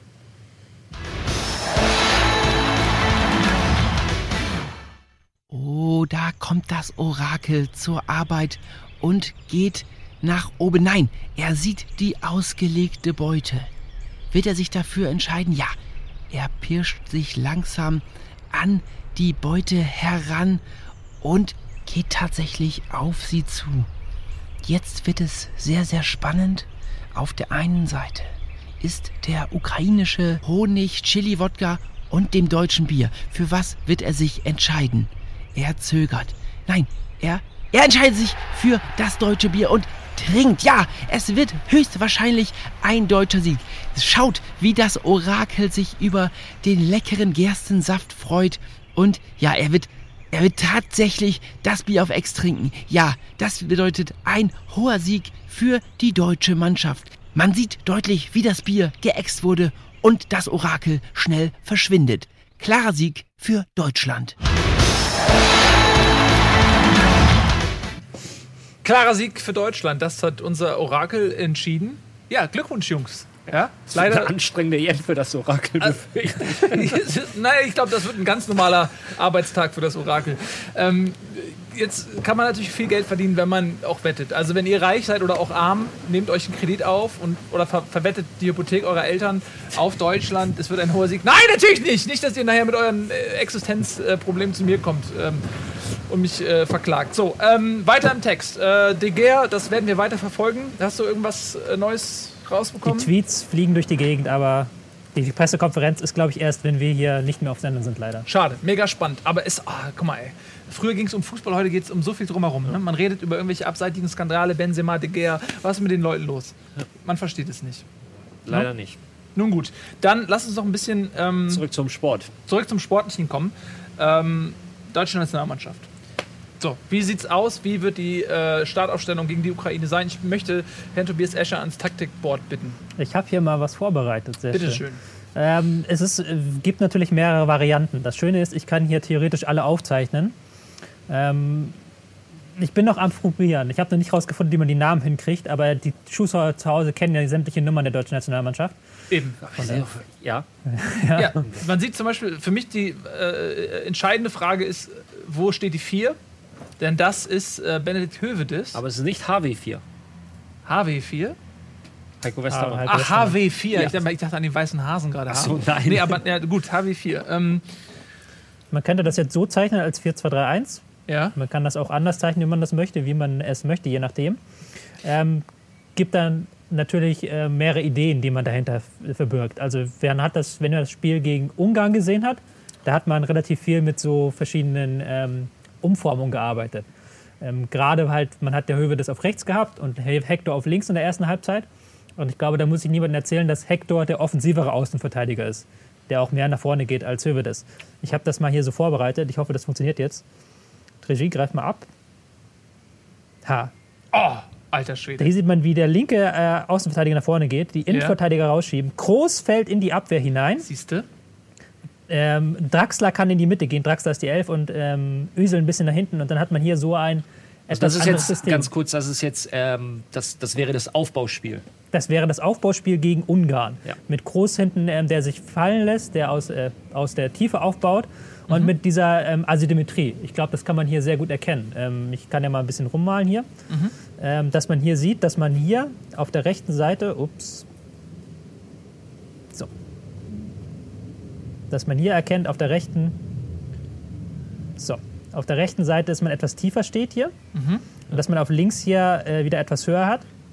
Und dann hier auf der anderen Seite wieder mit äh, äh, Götze und Müller ähm, schön was hat. Das, was Deutschland da gemacht hat, sehr häufig, ist hier von dieser Seite nach hier drüben verlagert, um dann den Ball in den Strafraum zu bringen. Da sind auch, glaube ich, beide oder zumindest ein Tor ist aus so einer Situation herfallen und auch noch das Abseitstor von Draxler.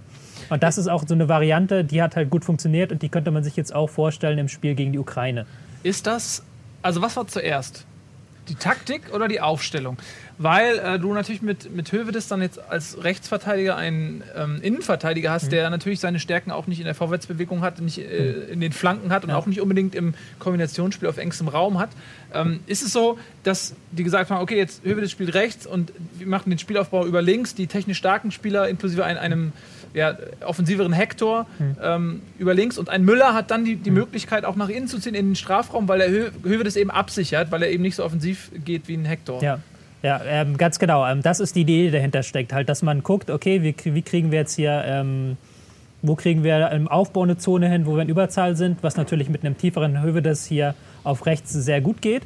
Ähm, wo kriegen wir hin, dass wir in der zweiten Linie eine Überzahl haben, was mit dem Vorstoß in Hector dann wieder ganz gut geht und dann in der Mitte halt, dass man dann Müller und auch Götze in Tornähe reinbringt. Und für, dieses, für diese Art und Weise brauchst du aber dann in der Schaltzentrale, das ist in dem Fall jetzt mit 6 und 8, brauchst du Spieler, die, die diese Übersicht haben, wenn sie den Ball jetzt von der rechten Seite bekommen, offen stehen hm. und genau wissen, den Ball kann ich jetzt mehr oder weniger blind auf die linke Seite schlagen. Um hm. da einen schnellen Wechsel hinzukriegen, weil den Ball zu bekommen, annehmen, drehen, dafür hast du auf dem Niveau keine Zeit mehr. Das, das ist eine Sache, denn wenn der Ball kommt, musst du eigentlich schon wissen, eine Drehung bzw. ein Ballkontakt und ich muss den Ball sofort wieder rüberspielen, um diesen schnellen Wechsel zu haben, weil sonst kommst du nicht, sonst kannst du die Linie nicht überspielen. Mhm. Kedira ist jemand, der es kann.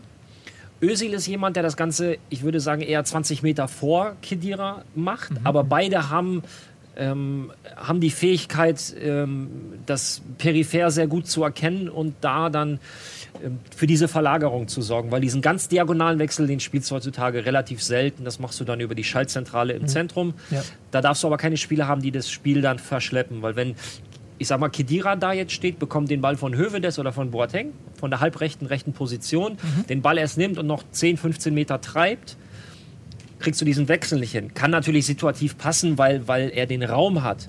Aber wenn du diese schnellen Wechsel spielen willst, kann maximal zwei Kontakte. Und mit den Spielern, die Deutschland momentan zur Verfügung hat auf der Position, geht das gut. Schweinsteiger ist auch jemand, der das sehr gerne macht. Wird angespielt mit dem linken, mit dem linken Fuß einmal vorlegen und mit dem rechten direkt schlagen. So, diese, so eine ganz klassische Bewegung, das hat äh, Basti richtig gut drin. Interessanterweise können das ja auch, kann das ja auch Boateng sehr stark. Der ist ja auch ähm, da sehr stark. Ja. Aber ähm, ähm, auch Rüdiger hat das ein paar Mal gemacht. Mustafi könnte es, glaube ich, auch. Aber wer es natürlich als einmalig kann, ist natürlich Hummels mit seinen ähm, ähm, langen Schlägen und auch Verlagerung. Bei, bei Hummels sehe ich seine ganz große Stärke, das sind die Pässe in die Tiefe. Ja. Also das hat er richtig gut drauf, da die Schnittstelle zu sehen zwischen den, ähm, der Defensivreihe, in dem Fall sind das die Abwehrspieler des Ge oder die Mittelfeldspieler des Gegners. Mhm. Ähm, da geht er ein kalkuliertes Risiko, weil er sehr genau, sehr präzise mit der richtigen ähm, nötigen Schärfe die Bälle durchspielen kann. Hummels ist aber auch jemand, der gerne mal ähm, nach vorne läuft mit dem Ball am Fuß, äh, mhm. wenn quasi keiner ihm so wirklich zugeordnet mhm. ist und so lange marschiert. Ja, aber welchen Effekt hat das? Naja, wenn, die, wenn die dann ein Spieler auf ihn raufgeht und dann wird der Pass weg frei, so, dann, dann. Du zwingst ja, durch, du, du zwingst ja dadurch, das ist zwar als Abwehrspieler darfst du nicht zu schnell drauflaufen, weil dann machst du dir selber unnötigen Druck, sondern du, du treibst den Ball nach vorne und irgendwann muss einer rauskommen. Und in dem Moment, wo einer rauskommt, müssen die dahinter wieder in Bewegung sein. Wir hatten dieses, diese Geschichte mit Dreieck, defensives Dreieck schließen. Das heißt, er kommt drauf, die schließen, heißt, da werden schon wieder Positionen frei. Bleiben sie stehen, habe ich die, habe ich die, habe ich in der, in der Schnitt, äh, ähm, im, im, im, im Raum habe ich da die Möglichkeit, in der Schnittstelle, die Schnittstelle anzuspielen. Also da ist ein Hummels ein sehr proaktiver Verteidiger. Ja, aber wird er jetzt nicht mitspielen? Also wird, wird zumindest das erste Spiel verpassen. Ja, jetzt wird frühestens das zweite, wahrscheinlich ja. eher drittes oder Achtelfinale, dass er fit wird. Genau, er wird, äh, glaube ich, morgen oder die heute Kunden. ins äh, Mannschaftstraining einsteigen. Er hat auch schon ein bisschen gearbeitet. Äh, es soll sehr gut aussehen bei ihm. Also er ist voll im Plan und es wird, glaube ich, jetzt entschieden, ob er überhaupt mitfährt zum ersten Spiel. Ähm, ob, also spielen wird er wahrscheinlich sowieso nicht. Ja. Also man wechselt ja auch die Innenverteidiger in aller Regel nicht ja. aus. Ähm, aber du siehst, äh, die 2 ist dann Mustavi. Ja, wahrscheinlich Mustavi. Ich habe es jetzt mal jetzt hier ähm, was Neues eingezeichnet, ja. wenn die Regie das zeigt. Ähm, jetzt sind wir mit der ukrainischen Formation. Das ist einmal dieses 4-2-3-1 mit Ösil hier, kann ich vielleicht noch ein bisschen hinter auf die 10. Mhm. Und Ungarn, die spielen so ein 4-3-3, wobei die es auch nicht ganz so Ukraine spielen. Du hast jetzt ja, du hast Götze Ukraine. jetzt vorne drin. Ukraine ne? ist grün. Ich ja. habe jetzt Götze vorne drin, kann man natürlich auch Gomez reinmachen.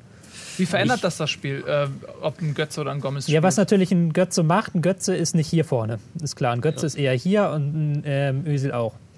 Das, was man eben gerade mit Hummels angesprochen hat, der jetzt ja leider fehlt, was man mit dem natürlich machen könnte, ist, dass man versuchen könnte, direkt den Ball von der Abwehr hier ähm, zu diesen beiden Spielern zu ziehen. Ja, zu das spielen. ist so der, der Hummels-Pass. Und das mhm. ist auch gegen Ukraine ein interessantes Ding, weil diese beiden Spieler bei der Ukraine, die neigen dazu, immer hier so rauszurücken. Und wenn jetzt natürlich man zurückfällt und diese Räume besetzt, das ein, ein das Sechser, perfekt. der jetzt tatsächlich auch die Sechs hat, kann Ideal, nicht ja. beide abdecken. Mhm. Ja. So, und dann entsteht halt dieser, dieses, dieses, dieses Vakuum, welches der Sechser alleine bearbeiten ja, muss, was genau. unfassbar schwer ist und du, was nicht zu schaffen ist, wenn du gegen Leute wie Ösil und Götze in dem Fall mhm.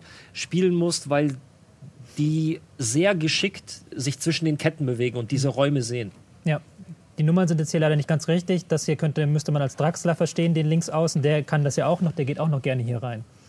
Ähm, was gegen ähm, die Ukraine ein zweites Ding ist, was sehr wichtig wird, ist, ähm, dass man aufpassen muss auf diese beiden Kollegen hier. Ähm, Konopilanka und Jamolenko, ähm, die die wichtigsten Spieler sind bei den Ukrainern, die im Konter immer sofort gesucht werden. Also wenn die Ukraine den Ball gewinnt, dann spielen sie ihn sofort auf Außen raus und versuchen halt in diese 1 gegen 1 Situation zu gehen.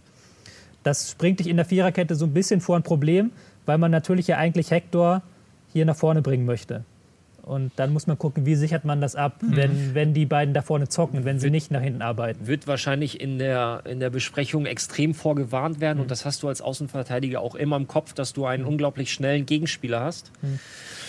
Und das hemmt dich halt auch, gerade am Anfang so ein bisschen, Mhm. weil du immer dieses Sicherheitsdenken drin hast, so, oh, scheiße, wenn ich jetzt zu hoch gehe, reißt er mir über meine Seite den Arsch auf. Und ähm, ja, Ja. es wird tricky, wie viel Freiraum man ihm da gibt. Und ich glaube, dadurch, dass es das erste Spiel ist, wird man da ihn erstmal ein bisschen einbremsen. Was halt auch eine Variante ist, die ähm, ich jetzt hier aufgezeichnet habe, ist, wäre so eine Dreierkette. Weil dann hätte man mit drei Verteidigern ganz natürlich eine 1 gegen 1 Situation. Es ist natürlich relativ riskant, weil man halt 1 gegen 1 Situation eben schafft, aber das ist etwas, was ähm, Joachim Löw ja auch schon ausprobiert hat. Ja. Und ich glaube auch mit Hintergrund auf dieses Spiel hat man es ausgetestet. Ich glaube aber jetzt nicht nach diesen Erfahrungen, die man gemacht hat zuletzt, auch gegen die Slowakei, was ja eine fürchterliche erste Halbzeit war, wo man halt genau so ein System gespielt hat, ähm, weiß ich nicht, ob man das macht, aber es hat natürlich den potenziellen Vorteil, das sieht man hier, glaube ich, schon sehr gut, dass hier die Außenverteidiger haben sehr viele Freiheiten hier auf den Flügeln.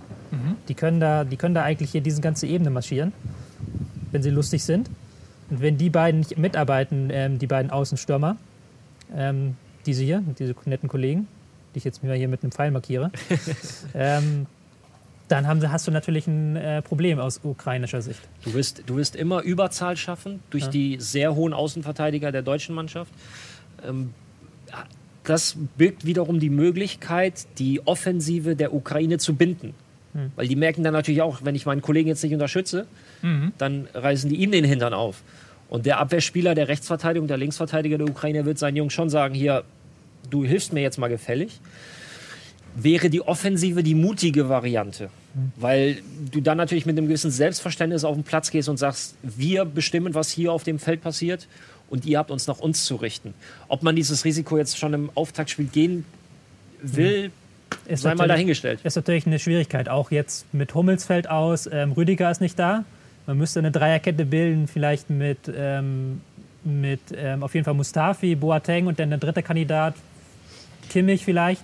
Und wir haben es ja auch ist es ja immerhin von Bayern gewohnt. ja, es ist Boateng gewohnt, genau. zusammen. Aber es ist natürlich auch ein riskantes Ding, gerade weil man ja weiß, dass Konoplyanka und Jarmolenko eigentlich immer das 1 gegen 1 suchen und das auch können. Also wenn da natürlich jetzt im Kontermoment einer pennt, äh, beziehungsweise den Zweikampf verliert, dann hast du ein Problem. So, es ist schon eine riskante Ja, erinnert mich jetzt von der Schilderung so ein bisschen an das Achtelfinale bei der WM gegen ähm, Algerien, als Mhm. es auch immer diese Kontersituation gab und dann äh, ja auch Neuer zwei, dreimal quasi Libero spielen Ja. musste, weil ähm, die schnellen Offensivspieler Algeriens halt durchgebrochen waren. Ist das eine ähnliche Situation? Ja, ja, so, also ähm, natürlich eine andere, weil die ja auch sehr stark durchs Zentrum gekontert sind, aber grundsätzlich ist das eine Situation, die wir jetzt schon wieder relativ stark haben, auch die gesamte Gruppenphase. Also Deutschland wird alle in allen Spielen das Spiel machen müssen und alle Gegner werden kontern wollen. Also das ist, glaube ich, nochmal stärker. Es liegt auch an den Gegnern einfach, weil ähm, sowohl Ukraine als auch Polen als auch Nordirland reine Konterteams sind größtenteils. Ja, wobei ich bei Polen glaube Ja. ich, die werden vom Selbstverständnis her auch auf den Platz gehen mit, mit viel Selbstbewusstsein. Aber grundsätzlich auch am besten, wenn du Lewandowski in eine Position bringst oder auch Blaschikowski, Piszczek, du die in eine Position bringst, wo sie mit Geschwindigkeit arbeiten können. Das Das, ja, haben sie auch ja. schon gemacht in der Ja, Qualifikation. Ja, das Also- ist die, die rechte Paradereihe der Polen, Piszczek, Blaszczykowski und dann vorne Lewandowski. Ja. Ja. Es, es klingt jetzt ein bisschen gemein, aber ähm, Ukraine ist nicht so konterstark wie die Algerier, weil Ja. die haben ja schon sehr toll gespielt, hatten auch im, hatten auch im äh, Mittelfeldzentrum, also in, in dieser wichtigen Zone hier, hatten die dann auch immer Spieler, die sofort diesen einleitenden Pass spielen konnten. Also die haben ja Ball gewonnen und sofort hinter die Abwehr gespielt. Das hat ähm, die Ukraine nicht. Die haben im Mittelfeld hauptsächlich Kämpfer. Ähm, Timoschuk wird wahrscheinlich nicht spielen, ist schon ein bisschen zu alt, aber die anderen Ersatzspieler, ähm, Stepanenko heißt er, glaube ich, Ist Timoschuk noch dabei? der ist noch dabei, ja. Wie alt ist er denn? 104? 34, glaube ich. Erst 34? Ja. Oh, ich dachte, der wäre noch viel älter. Ich dachte, der war so alt. Äh, Ähm, könnte äh, Jugendbeauftragter beim ZDF sein. Aber da, da sieht man halt schon, ähm, das ist halt das, was wir auch bei Rumänien gesagt haben, dass die Qualität dann auch dann teilweise einfach fehlt. Ja. Man hat man setzt ja auf ähm, äh, Jamolenko und Konoplyanka vor allen Dingen deshalb, weil sie die einzigen beiden Spieler sind, auch von internationalem Format, die dieser Kader hergibt. Also bei, bei aller Stärke die und, und positiven Fähigkeiten, die die, äh, die die Ukraine sicherlich hat, sollten wir sie auch nicht zu hoch hängen, also nicht höher hängen, als sie sind. Natürlich wird es schwierig, es wird extrem unangenehm. Gegen Deutschland, gegen amtierende Weltmeister wird man hoch motiviert sein. Aber man ist doch in der Position, dass man das spielbestimmte Team sein kann. Es sei denn, man tritt halt wie gegen Algerien auf, wo man wirklich Probleme hatte. Ja, also wär, das wäre schon, wir, komm, es wäre ein bisschen lächerlich. Wenn wir nicht gegen Ja, die lächerlich. Ukraine das spielbestimmte Team wären. Das wäre schon, also man kann mal vielleicht mal verlieren, aber also das, äh, das sollte schon auf jeden Fall Ja, ein Shevchenko ist zum Beispiel auch nicht mehr auf dem Platz, der ja allein schon aufgrund seines Namens und Ja, aber der, der ist doch mittlerweile Co-Trainer, oder nicht? Der ist, der ist ja noch eine Ecke älter. Ähm, Nochmal eine Frage zum System. Ne? Also jetzt hat äh, Jogi Löw in der Vorbereitung ja immer Sebastian Rudi quasi auf der rechten Seite ausgebildet und ihm auch recht viel Spielzeit gegeben. So viel, dass es dann doch überraschte, dass er nicht im endgültigen Kader war. Inwiefern ist das an eine Spielidee gekoppelt gewesen? Weil Rudi ja auch jemand ist, der ähm, eine Position spielen kann, defensiv. Da können ja so viele diese Position nicht spielen. Ja, ähm, das ist eine interessante Frage, weil das ist auch das, was das große Problem, was dieser Kader hat. Er hat halt keinen echten Rechtsverteidiger. Also Rudi ist der, ist ja auch eigentlich kein Rechtsverteidiger, lustigerweise, ist auch ein Sechser. Aber er hat das ja noch am längsten gespielt. Aber ich glaube, man hat dem ganz gut begegnet, indem man dieses Konstrukt, was wir vorhin besprochen haben, mit Hövedes als Rechtsverteidiger sehr tief und Hector dann links sehr hoch gebastelt hat. Und ich kann mir auch sehr gut vorstellen, also ich kann mir eigentlich nach diesem starken Auftritt gegen Ungarn nicht vorstellen, dass Hövedes nicht auf rechts äh, zum Einsatz kommt. Dreifache Verneinung, also ich kann, ich glaube, dass, dass Ja, also Hövedes wird spielen. Hövedes wird Rechtsverteidiger wird- spielen wahrscheinlich ja. und Hector hat sich auch angeboten. Schaden wäre dann die Alternative auf links, aber Mhm. auch der spielt ja relativ offensiv. Also auch nicht ganz ist so. aber ich, für mich auch kein Außenverteidiger. Nee. Er hat es mal gespielt in Liverpool, das hat Ovo ja erzählt dann im Interview, welches ihr jetzt bei YouTube sehen können müsstet mittlerweile Mhm. wahrscheinlich. Aber äh, Emre ist halt eher Sechser. So, Ja. Also ich muss, also ich, mir hatte Sechser auch, bis Zehner. ich habe immer gedacht, so, das ist jemand, den man aufbauen könnte ähm, auf der auf der Rechtsverteidigerposition, aber dann hat Löw ihn da ausprobiert und ich fand ihn nie überzeugend. Mhm. Also in keinem einzigen Spiel als Rechtsverteidiger, deswegen glaube ich auch nicht, dass der Plan ähm, noch steht. Er ist ja auch eigentlich ähm, sowohl von seiner Technik, er ist jetzt keiner Mann für den ganz schnellen Pass, sondern auch einer, der immer etwas Raum braucht, bei, äh, bei Liverpool auch bekommt als tiefer Spieler und er ist auch einer, der sehr über seine Körperlichkeit kommen Ja. kann. Ja. Und das ähm, brauchst du eher in dem Zentrum, wo er auch meiner Meinung nach besser spielt. Er wäre vielleicht sogar eher eine Variante, wenn man mit Dreierkette spielt, als Halbverteidiger dann vielleicht. Ich habe bei äh, Emre Can manchmal das Gefühl, dass er noch ähm, relativ viele Fehler macht. Also Fehlpässe oder ähm, äh, Dinge, die vielleicht auf hohem Niveau auch eher mal bestraft werden. Aber das ist, das ist der Grund, warum er meiner Meinung nach England, nach England äh, relativ gut passt. Das ist mir aufgefallen. Ich war sehr häufig live im Stadion in England. Und das ist eine ganz andere Art und Weise, Fußball zu spielen. Die spielen einen sehr physischen Fußball. Da sind die einzelnen Spieler, gut, jetzt die ganz neue Generation, die ganz Jungen sind auch hervorragende Techniker. Aber lange Zeit hat man in England man hat sich den Ball so weit vorgelegt und dann gab es halt diese krachenden Zweikämpfe, die du ja auch immer so lobst und der, der Stärkere hat in dem Moment den Zweikampf gewonnen. Da wurde weniger Wert auf diesen technischen Fußball gelegt und das ist das, was du bei, bei, bei Chan auch beobachtest, dass er sich manchmal den Ball zu weit vorlegt, dass er, dass er so einfache Fehler auch drin hat, die du von einem Groß oder von einem, einem Özil einfach nicht siehst, weil sie eine ganz andere Art und Weise haben, Fußball zu spielen. Ja, das, äh, das meinte ich, das ist das, was mir aufgefallen war. Ähm, gut, Ähm, wir haben. erstmal eins, einen Punkt noch ganz kurz möchte ich nur loben. Ja. Toni Kroos. Bitte. Ich glaube, das der ist wurde das. noch nie gelobt. Der braucht, der braucht noch ein bisschen Lob. der ist ja in der Form seines Lebens momentan. Und das ist natürlich auch die größte Hoffnung, weil der wird das Spiel an sich reißen, wird sich fallen lassen, wird aus der Tiefe aufbauen und wird halt auch ähm, dabei helfen, diese ukrainischen Spieler aus dem Turnier, aus der ähm, Formation zu ziehen. So ist es. So. Ähm, Weil es oft gefragt wurde. ja, ne, der, Ja. der, der Ralf hat mir gerade noch äh, den Hinweis zugesteckt, dass wir doch jetzt an dieser Stelle vielleicht mal darauf hinweisen sollten, wann dann die nächsten Termine sind. Weil wir haben jetzt ja nicht wie bei Bundesliga äh, jeden Montag irgendwie diesen einen festen Slot, sondern das ist so ein bisschen ähm, organisch angepasst den Ereignissen. Und äh, hier haben wir mal für euch eine kleine Grafik. was euch EM-technisch bei uns erwarten wird. Die nächste Sendung gibt es also am Montag 17 bis 18 Uhr. Das ist quasi zwischen den Spielen. Also äh, Da besser geht's überschneidet nicht. sich nichts. Überschneidet sich nichts. Das heißt, ihr könnt erst schön Fusi gucken, dann guckt ihr äh, Rocket Beans TV, äh, die fachmännische Analyse mit äh, Tobi, Ralf und äh, ich sitze auch aus irgendeinem Grund dabei.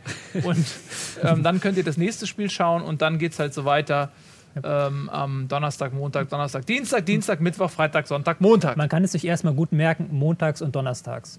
17 bis Macht man 18 nichts Uhr. verkehrt, das stimmt. Richtig. Die Und nächsten zwei Wochen. Die nächsten, genau. während Gruppenphase ist. Dazu nochmal ein Hinweis in eigener, in halbeigener Sache natürlich. Nächste Woche komplett im Moin Moin immer so 5 bis 35 Minuten. Meine Wenigkeit äh, zu Gast, ein bisschen erzählen, was am Abend vorher passiert ist und was am Abend passieren wird. Und einen kleinen Podcast machst du auch irgendwie noch? Den mache ich auch noch. Ab morgen Abend äh, auf meinsportradio.de werde ich auch so eine 10, 12, 15-minütige Zusammenfassung, je nachdem, wie viele die Spieler halt hergeben, ähm, hochladen. Also wie gesagt, meinsportradio.de kann man sich das dann anhören. Und ähm, ihr seid ja auch herzlich eingeladen, mir, mir da zu helfen bei den Analysen, ein bisschen die Spiele besprechen. Das hast du Aber auch nötig. Klären Vielleicht dann, komme ich mal vorbei. das klären wir dann auch, wie wir das dann technisch Ja, machen. nicht, Und du dann seid ihr meine Gäste in den Ja. Podcasts. Ne? Ja. Das wollen wir doch mal schauen. Jo, äh, dann haben wir natürlich ein Tippspiel. Äh, ja, es war ja einfach eine, ein lächerliche, eine lächerliche Schande, wie wir das äh, Eins, Kick-Tippspiel. eins möchte ich, damit, Eins, damit, ja? damit bei den Leuten kein falscher Eindruck entsteht. Also Moin Moin wird natürlich bleiben, wie es ist. Achso, Es wird nur eine ganz Ja, kleine, natürlich. eine ganz kleine Rubrik geben. Also es wird nicht jetzt zur Bundesliga-Show umfunktioniert werden, sondern es wird eine ganz kleine Rubrik geben, nur so als zum Start in den Tag, ähm, für die, die es vielleicht nicht gesehen haben, eine kurze Zusammenfassung und dann wird weiter lecker gekocht und Selbst, was auch immer bei Moin Moin passiert. Das ist eine kleine Rubrik äh, für die Dauer der Europameisterschaft. Genau, ähm, äh, ich wollte noch das, das Tippspiel quasi ansprechen, denn ähm, wir haben diesmal nicht bei Kicktipp, sondern wir haben ein äh, Tippspiel, was von der Community gebaut wurde. Und du machst da mit, Tobi? Ich wurde Ich- nicht mal gefragt. Ich habe es auch gerade erst erfahren, aber ich werde mich gleich anmelden. Du kannst Ja. dich, glaube ich, auch noch anmelden rechtzeitig. Bevor Ja, zeig doch losgeht. mal, du hast es ja ich da. habe es ja da. Es ist auf getippt.com. Ich glaube, es reicht auch, wenn man einfach getippt.com eingibt. Dann landet man direkt darauf. Okay. Und das sieht dann so aus, da kann man dann sich für das EM 2016 Turnier anmelden und seine Tipps abgeben. Hier sieht man schon, ein paar Leute haben das schon getan. so geile. Äh, achso, das sind Profilbilder. Ich dachte, das wären so eigens das ist, das Wappen, ist, man muss es sagen, gerade. ganz netterweise von ähm, Rocket Beans Fans gehostet. Mhm. Und ähm, hat deswegen auch beim Kick, äh, beim Kicktap haben wir immer noch diese leidige 1000 Leute Regelung gehabt. Ja. Ich weiß nicht, wie das hier ist. Mir wurde von Gunnar gerade gesagt, da können sich unendlich viele Leute anmelden. Oh, also Wahnsinn. alle auf der Welt können teilnehmen. Oh, das wäre das nicht schön?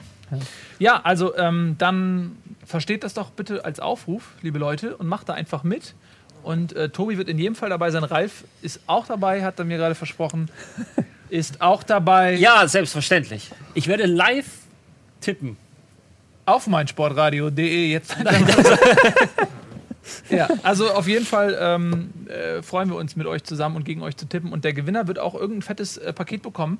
Das äh, steht noch nicht inhaltlich fest, aber wir haben die Zusage von Gunnar, dass er sich darum kümmern wird, dass es ein festliches Paket geben wird für den Gewinner. Also äh, lohnt sich in jedem Fall, macht mit. Vielen Dank an die ähm, tollen Leute, die das Ganze erstellt haben. Wir haben einfach die beste. Community. Puh. Genau. So, jetzt haben wir noch ein paar Minütchen. Äh, lasst uns noch mal kurz drüber reden, ähm, wer für euch äh, der Favorit ist. Es gibt ein großes Teilnehmerfeld, die Europameisterschaft aufgebläht auf 24 Mannschaften. Äh, demnächst ist es wie beim äh, Eurovision Song Contest. Dann müssen die Australier auch noch kommen, damit irgendwie das Turnier dann acht Wochen geht und wir genug Mannschaften haben und irgendwann, äh, was weiß, spielt der Mars mit oder so. Ähm, wer sind für euch die Favoriten? Für mich die Klassiker Frankreich, Deutschland, ähm, Spanien. Ich sag's auch, wenn ich 2014 schon gesagt habe, die Belgier sind jetzt weiter im Sinne von, sie haben 2014 Turniererfahrung gesammelt, die Spieler haben in ihren Vereinen internationale Erfahrung oder noch mehr hinzugewonnen. Musst du mit auf dem Zettel haben, England, ah, viele junge Spieler, wahnsinnig talentiert, schnell, aber kein Leitwolf. Und viele einzelne gute Spieler, aber ist da keine. das ähm, Fehlen kein- von, von Company? Auch in der Hinsicht, dass der Company. Achso, bei, bei Belgien. Ja, ja, War so, wo warst du? England. Ja. Entschuldigung, Ich ich, ich hing noch ein bisschen äh, ge- gedanklich auf Achso, du warst Belgien noch bei rum. Belgien. Nee, nee, Ja. ich war schon wieder bei England. Viele Ja. gute Einzelspieler, aber Ja. ich nehme England noch nicht so als verschworenen Haufen wahr, sondern es sind für mich ist eine Ansammlung von vielen richtig guten Jungs. Kane und, und Vardy allein vorne eine überragende Rooney. Saison gespielt. Das ist ja das, ist das Ding bei Das England, ist, ne? Wir haben gerade schon gedacht, Wayne Woody gefällt das, was du gerade gesagt Ja. hast. Sicher nicht, dass sie keinen Leitwolf haben. Das ist, Ja, aber was- was Rooney ist für mich nicht die Rooney? Gerard-Figur. Ja. Nee, äh, äh, heißt ja. Was ist denn mit, äh, mit Rooney? Weil äh, du sagst es gerade, äh, Harry Kane Torschützenkönig, ähm, Vardy Shootingstar, fast Torschützenkönig, englischer Meister und äh, Wayne Rooney der etablierteste Angreifer, den England zu bieten hat. Dann gibt es noch ein, zwei junge Leute. Wie lösen die das auf? Wer wird Und andersrum, nur um meinen Gedanken zu Ende zu bringen, und andersrum in der Defensive nicht die Qualität, die sie in der Offensive haben. Ja. Ähm, kannst du auflösen, sie haben es teilweise schon mit allen dreien gemacht, aber wahrscheinlich ist so mit Kane vorne drin und Rooney, der dann entweder von der 10 oder eine einrückende Rolle von außen bekommt. Also je nachdem. Ähm, England sehe ich auch. Ich würde einstimmen, mein Fünf-Sterne-Favorit ist Frankreich. Vier Sterne dann Deutschland, Spanien. Und dann kommen schon so mit drei Sterne auch England, ähm, aber auch Belgien. Und dann gibt es noch so ein paar zwei Ein-Sterne-Außenseiter, die ich gerne nennen möchte. Einfach ähm, zum Beispiel Österreich, die ähm, verdammt Ernsthaft jetzt? ernsthaft jetzt. Also auf Turniersieg natürlich es muss schon sehr viel zusammenkommen, aber es sind für mich so ein ähm, Kandidat fürs Viertelfinale mindestens, weil sie halt okay. einfach einen sehr spannenden Kader haben und halt seit Jahren ein Projekt haben, an dem sie arbeiten. Und halt auch dieses. Was ist das für ein Projekt? Projekt Pressing, so ein Pressing. Haus oder sowas? Aber Eine Österreich, so, so sehr ich es einigen wünschen würde, da ich ja auch mit, mit Hinterseher und, und Rambo Ötcher noch zusammengespielt habe, aber da reichen die vier, fünf, die du hast, um weiterzukommen. Du hast Alaba, du hast Du hast Baumgartlinger, allein du hast Alaba, Arnautovic. Baumgartlinger im Mittelfeld, du hast vorne Arnautovic und ähm, Janko auch noch, der auch relativ stark ist und Harnik, der ja auch eine, der gut, der hat eine schwache Saison gespielt, aber der hast da auch sehr viel Drang zum Tor gleichzeitig und ähm, damit, du hast Fuchs, der auch eine saustarke Saison gespielt hat. Ähm, du, hast, du hast schon einen guten Kader und vor allen Dingen hast du eine Spielidee, die dem Kader gerecht wird. Also das ist nicht, das ist nicht dieses Ukraine-Ding, wir spielen die Bälle mal irgendwie im Konter auf die Außen, sondern das ist tatsächlich ähm, sehr viel mit Pressing, sehr viel mit Mechanismen. Das ist das, was ich auch immer in der Bundesliga lobe, wenn eine Mannschaft das macht.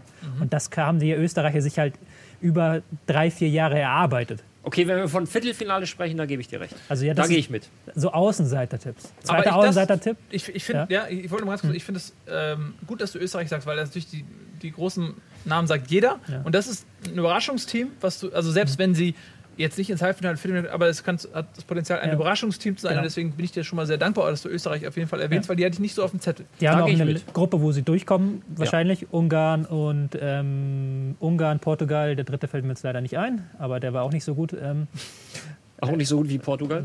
Portugal nennt auch keiner, ne? Trotz Cristiano Ronaldo. Äh, Ja, Ja, wenn es- man die immer nimmt und es nie geklappt hat. wobei sie Europameisterschaften spielen sie immer ja gut. Die kacken ja immer eigentlich nur bei Weltmeisterschaften ab. Letztes Mal waren sie Halbfinale, 2004 waren sie im Ja. Finale, 2008 Viertelfinale, glaube ich auch. Ähm, da können sie immer was reichen. Ähm, der andere Außenseiter-Tipp ist Polen tatsächlich. Ach so. einfach, die haben vorne so sau viel Qualität. Also die haben Lewandowski, die haben Milik, der ja jetzt von ganz Europa gejagt wird, bei Ajax Amsterdam spielt. Die haben noch Blaschikowski, die haben noch Grosicki, sie haben noch Krischowiak, der zwar angeschlagen ins Turnier geht, aber halt gerade Sevilla, das Mittelfeldherz von Sevilla war, als sie die Europa League gewonnen haben. Und diese Namen allein schon sind halt schon Hammer. Haben halt ein Problem, dass sie in der Verteidigung nicht Ja, aber mithalten können. nur, nur mit so einer Verteidigung gewinnst du halt die Titel. Wenn wir jetzt von ganz vorne sprechen. ja. Andererseits haben sie auch Ich gehe mit bei Viertelfinale. Ja, ja, ja, Ja. Wobei sie halt auch noch gute Torwerte haben. Mit Fabianski und. Grositzki. Mit Grr. Lieber Gunnar. Guni, Guni. Ja, äh, spannend. Also äh, für mich sind tatsächlich auch die üblichen Verdächtigen, die Favoriten. Ich, äh, Frankreich ist für mich ähm, nicht nur aufgrund des Heimvorteils der, auch der Fünf-Sterne-Favorit, wie Tobi gesagt hat, weil äh, ich fand die 2014 14 schon sehr stark. Die haben sich sehr weiterentwickelt. Äh, machen wir auch. Und äh, deswegen sind die für mich äh, der, der Top-Favorit. Ähm, und danach kommen all die Sachen, die ihr schon gesagt habt. Ähm, und wir müssen jetzt zum Ende kommen. Ähm, Nochmal der Hinweis, das ähm, Interview mit Patrick Ovomoyela ist dann gleich oder vielleicht auch jetzt schon auf YouTube. Könnt ihr euch dann in voller Länge anschauen. Ist vorhin ein bisschen abgeraucht. Äh, heute Abend um 21 Uhr ne, ist Anpfiff. Wir freuen uns sehr. Endlich geht es los mit der Europameisterschaft 2016. Euch ganz viel Spaß dabei. Vielen Dank fürs Zusehen und wir sehen uns natürlich am Montag dann zur nächsten Ausgabe unseres äh, fantastischen EM-Studios. Vielen Dank, Ralf. Vielen Dank, Tobi. Vielen Dank euch. Tschüss. Tschüss.